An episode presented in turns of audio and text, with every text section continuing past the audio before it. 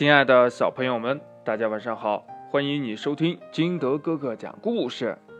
今天呢，金德哥哥给大家讲的故事叫《负荆请罪》。话说，在战国时期，赵国的蔺相如随同赵王去秦国会见秦王，凭借自己的智慧战胜了傲横的秦王与群臣，使赵王呢。没有受到侮辱，因此呀，赵王很器重蔺相如，一下子将他提拔为上卿，职位比老将军廉颇高。曾立下无数战功的廉颇将军见蔺相如官位比自己还高，就很是不服呀，他到处扬言道。我为赵国出生入死，有攻城夺地的大功，而这个蔺相如出身低微，只凭着他那三寸不烂之舌就能位于我之上。唉，这实在是让我难堪呐！以后。我再见到蔺相如，一定要当着大家的面羞辱他。这蔺相如听说以后呀，就处处躲开廉颇。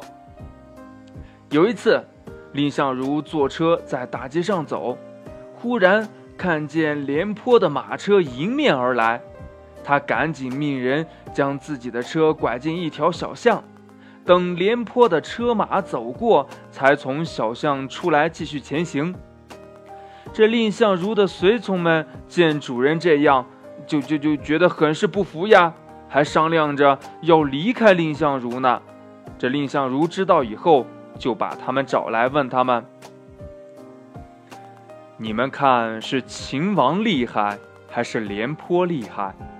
随从们齐声说。这这这廉颇怎么能跟秦王相比呀？蔺相如说呀：“这就是了呀。人们都知道秦王厉害，但是我连秦王都不怕，怎么会怕廉颇将军呢？我之所以避免和廉将军发生冲突，是以国家利益为重啊。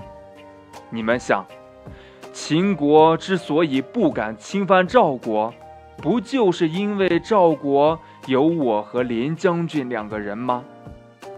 如果我们两个人相互争斗，那就好比两只老虎相斗，必会有一个受伤啊！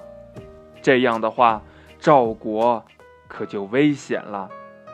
我不与廉将军计较，是为了赵国呀。后来呀，这些话传到了廉颇那里，廉颇大为感动呀。想到自己对蔺相如的言语和行为，深感羞愧。廉颇老将军脱光了上衣，背上了金条，亲自到蔺相如的府上请罪。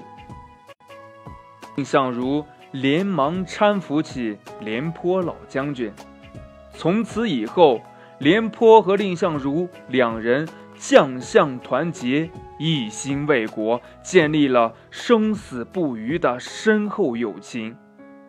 当时的一些诸侯国听闻此事呀，都不敢侵犯赵国。这个故事讲完了，亲爱的小朋友们，那你知道“负荆请罪”是什么意思了吗？对了。就是形容自己呀犯了错，主动向人认错道歉，给自己严厉的责罚，让对方原谅。好了，亲爱的小朋友们，相信你也知道这个成语的故事了。那么，赶紧把这个成语故事讲给你的爸爸妈妈，还有你的好朋友听吧。亲爱的小朋友们，喜欢听金德哥哥讲故事的，欢迎你下载喜马拉雅，关注金德哥哥。同样呢，你也可以添加我的个人微信号码幺三三三零五七八五六八来关注我故事的更新。亲爱的小朋友们，今天的故事就到这里，我们明天见，拜拜。